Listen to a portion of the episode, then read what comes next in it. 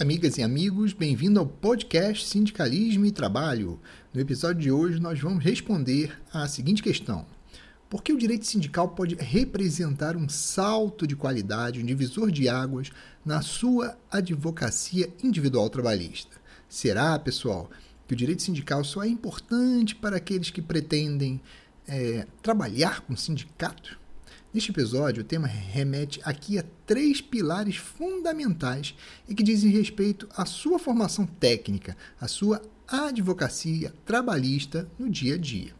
O primeiro pilar é a ideia, e eu posso adjetivar aqui a crença limitante de que você para ser um bom advogado na área trabalhista, deve se limitar a saber bem, a estudar bastante o direito individual do trabalho. Quem pensa assim, pessoal, parte do paradigma equivocado que o estudo do direito sindical ou do direito coletivo do trabalho só é necessário para quem deseja trabalhar com sindicatos. Pessoal, isso é um erro e você vai compreender o porquê neste episódio. O segundo pilar é deficiência nos aprofundamentos nos estudos do direito sindical nas faculdades de direito.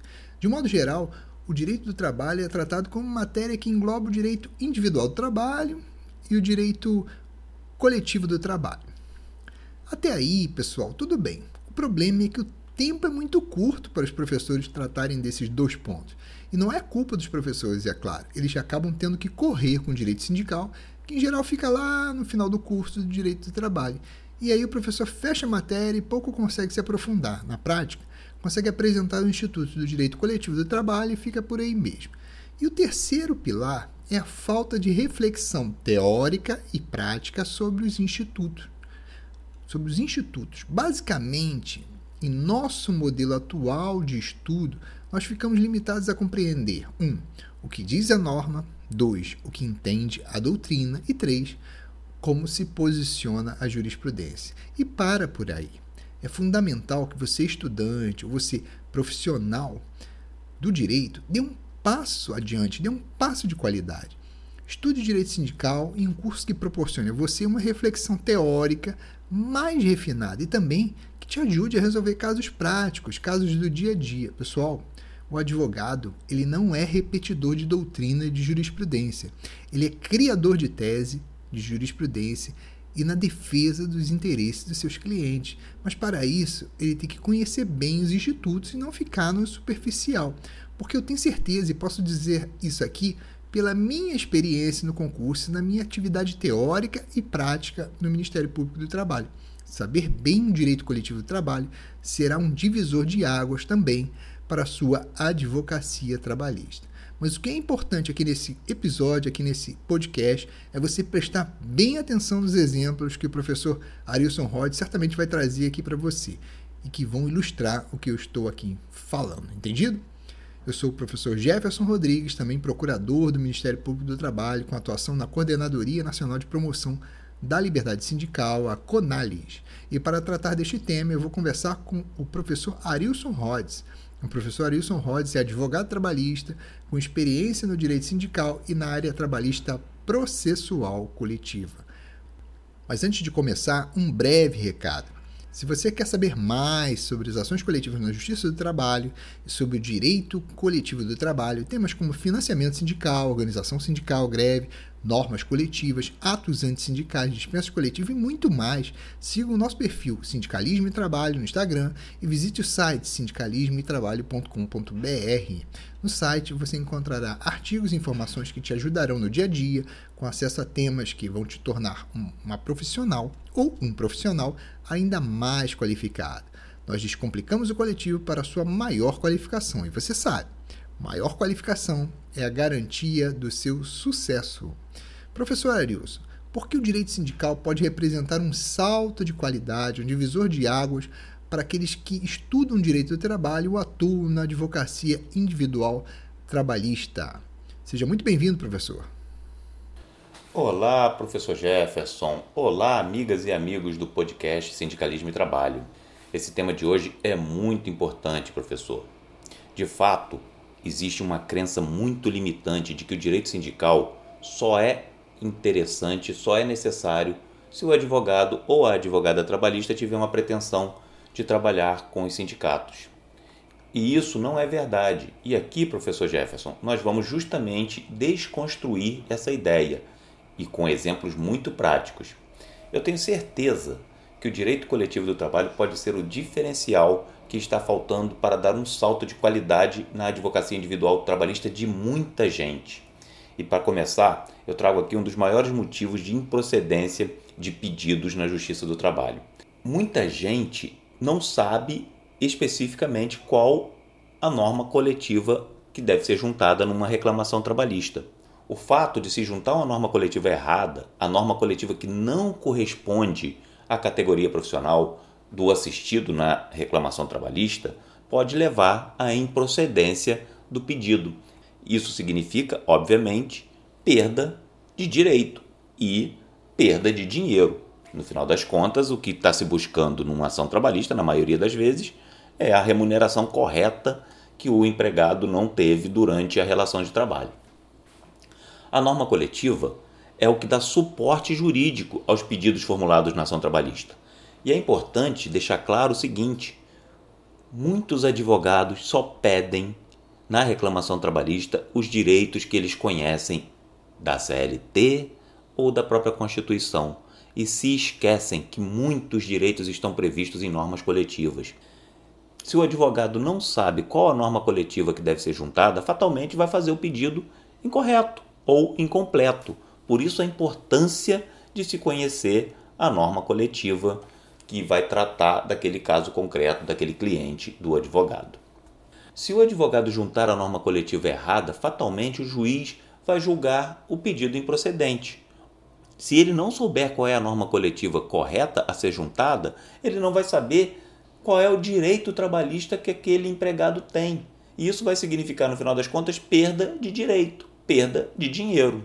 Às vezes o empregado ele tem um direito previsto na norma coletiva que a empresa não concede. E o empregado não tem conhecimento, porque, infelizmente, o trabalhador brasileiro não participa da vida sindical, ele não participa da negociação coletiva. Então ele não tem acesso. E muitas vezes a empresa não tem interesse de divulgar que o empregado tem o direito A, B ou C. E aí, se o empregado não sabe que tem o direito, se o advogado não sabe qual é a norma coletiva que vai ser aplicada, ele também não vai saber qual é o direito que o empregado tem e fatalmente vai haver perda de direito. Então, é aí que o advogado trabalhista, que muitas vezes é um bom advogado, sabe muito de direito individual do trabalho, mas comete esse deslize e aí junta uma norma coletiva errada ou sequer junta a norma coletiva, baseando-se apenas no direito individual, na norma que está lá na CLT ou que ele já conhece de outras ações que ele muitas das vezes ele só mantém aquela esteira de pedidos, né? repete aqueles pedidos de forma é, negligente até, apenas repetindo aquele pedido que foi feito em votação trabalhista, que pode ser que seja coincidente com aquela ação que ele está promovendo agora ou não. Justamente porque ele não estuda direito coletivo do trabalho. Para você aplicar corretamente uma norma coletiva, você vai ter que aprender organização sindical e aí sim estudar as normas coletivas. Existe muita confusão na cabeça dos advogados, existe muita dúvida. Muitas vezes o advogado sequer sabe a que categoria econômica aquele seu representado faz parte. É, é importante deixar claro: muitas empresas não têm um trabalho, não têm uma preocupação de enquadrar corretamente o empregado no sindicato correto. Por quê? Às vezes por falta de interesse e às vezes por falta de conhecimento. E aí coloca o empregado na categoria que não tem relação nenhuma com, com realmente a função que ele exerce, com o trabalho que ele presta para aquela empresa. E aí, se ele está enquadrado e até contribui para aquele sindicato incorreto, aí quando ele vai buscar os seus direitos trabalhistas, ele vai aonde? Ele vai naquele sindicato que ele está enquadrado, porque a empresa disse: olha, não, você faz parte do sindicato tal. O empregado vai no sindicato tal. E aí ele leva aquilo ali para o advogado. O advogado sabe direito individual, ele não sabe direito coletivo. Aí ele pega aquela norma coletiva que o empregado trouxe para ele, que o empregado que também não conhece direito coletivo, porque, como já falamos, ele não participa da vida do sindicato, ele não participa da atividade sindical. Ele acredita na empresa e a empresa, ou por má fé ou por desconhecimento, informa para ele um sindicato errado. E aí ele junta a norma coletiva errada no processo e pleiteia o direito equivocado daquele, teu, daquele seu representado. Tem um outro aspecto, professor Jefferson, nessa perspectiva de falta de conhecimento a que sindicato o empregado pertence, que muitas vezes ele sofre por parte da empresa muitas ações que ele está protegido pela norma sindical. Diversas ações praticadas pelo empregador podem ser objeto de reparações em ações individuais, mas para isso é preciso conhecer a norma coletiva aplicada ao empregado que está ali na porta do escritório do advogado buscando o seu direito. Por exemplo, atos antissindicais praticados contra o trabalhador. Simplesmente porque o trabalhador participou de uma assembleia, muitas vezes ele sofre uma discriminação dentro da empresa. Veja só, um detalhe muito importante. Uma coisa é a garantia de emprego do dirigente sindical. Outra coisa é a prática discriminatória contra o trabalhador pelo exercício da sua liberdade de expressão sindical, pela sua liberdade de participar da atividade sindical. E aí, a empresa, como já se disse, né, ou por má fé ou por ignorância, começa a praticar atos que depõe contra essa participação do empregado na atividade sindical. Importante também, o trabalhador atingido por uma dispensa discriminatória por participação sindical, ele pode ser reintegrado. Isso está na Lei 9029 de 95. Mas pouca gente sabe isso. Pouco, poucos advogados militam nessa, é, fazem esses requerimentos. Por quê? Porque eles não conhecem direito coletivo do trabalho. Veja bem, a dispensa de um trabalhador pode ser discutida em juízo porque se deu no âmbito de uma dispensa coletiva. E aí, o advogado precisa entender o que é uma dispensa coletiva.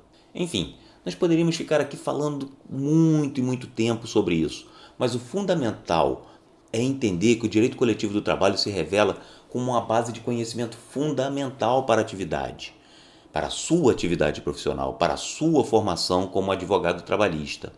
E isso se dá independentemente se você deseja trabalhar com o sindicato. Muito embora trabalhar para o sindicato é uma grande oportunidade, é uma grande oportunidade de crescimento. Por quê?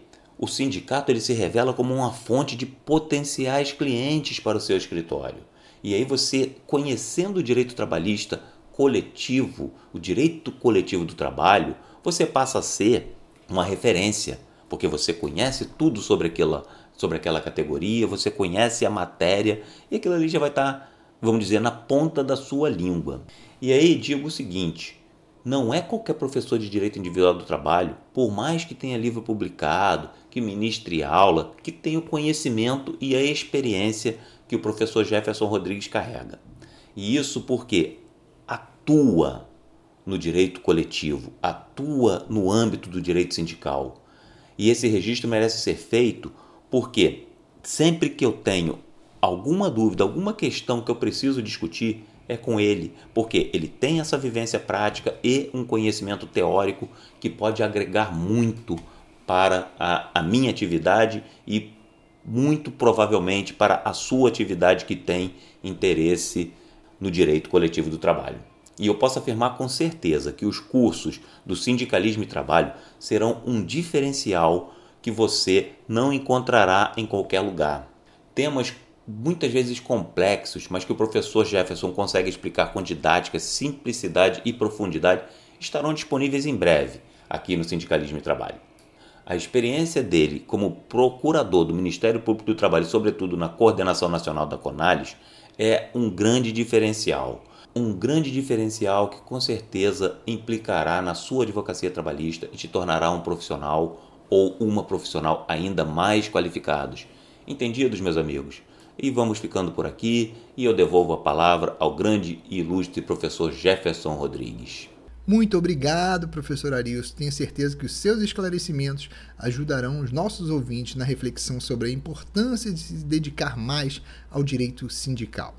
Eu sempre digo, professor, a mudança que você almeja para a sua vida é uma porta que se abre por dentro, por dentro de nós. Assuma, portanto, o protagonismo de sua vida e transforme o que é importante transformar. Se você gostou deste podcast e quer saber mais sobre as ações coletivas na Justiça do Trabalho sobre o direito coletivo do trabalho, temas como financiamento sindical, organização sindical, greve, normas coletivas e muito mais, siga o perfil Sindicalismo e Trabalho no Instagram e visite o site sindicalismoetrabalho.com.br. Nós descomplicamos o coletivo para a sua maior qualificação. E você sabe, maior qualificação é a garantia do seu sucesso. Ah, e lembre-se de compartilhar o nosso podcast, hein? Até a próxima!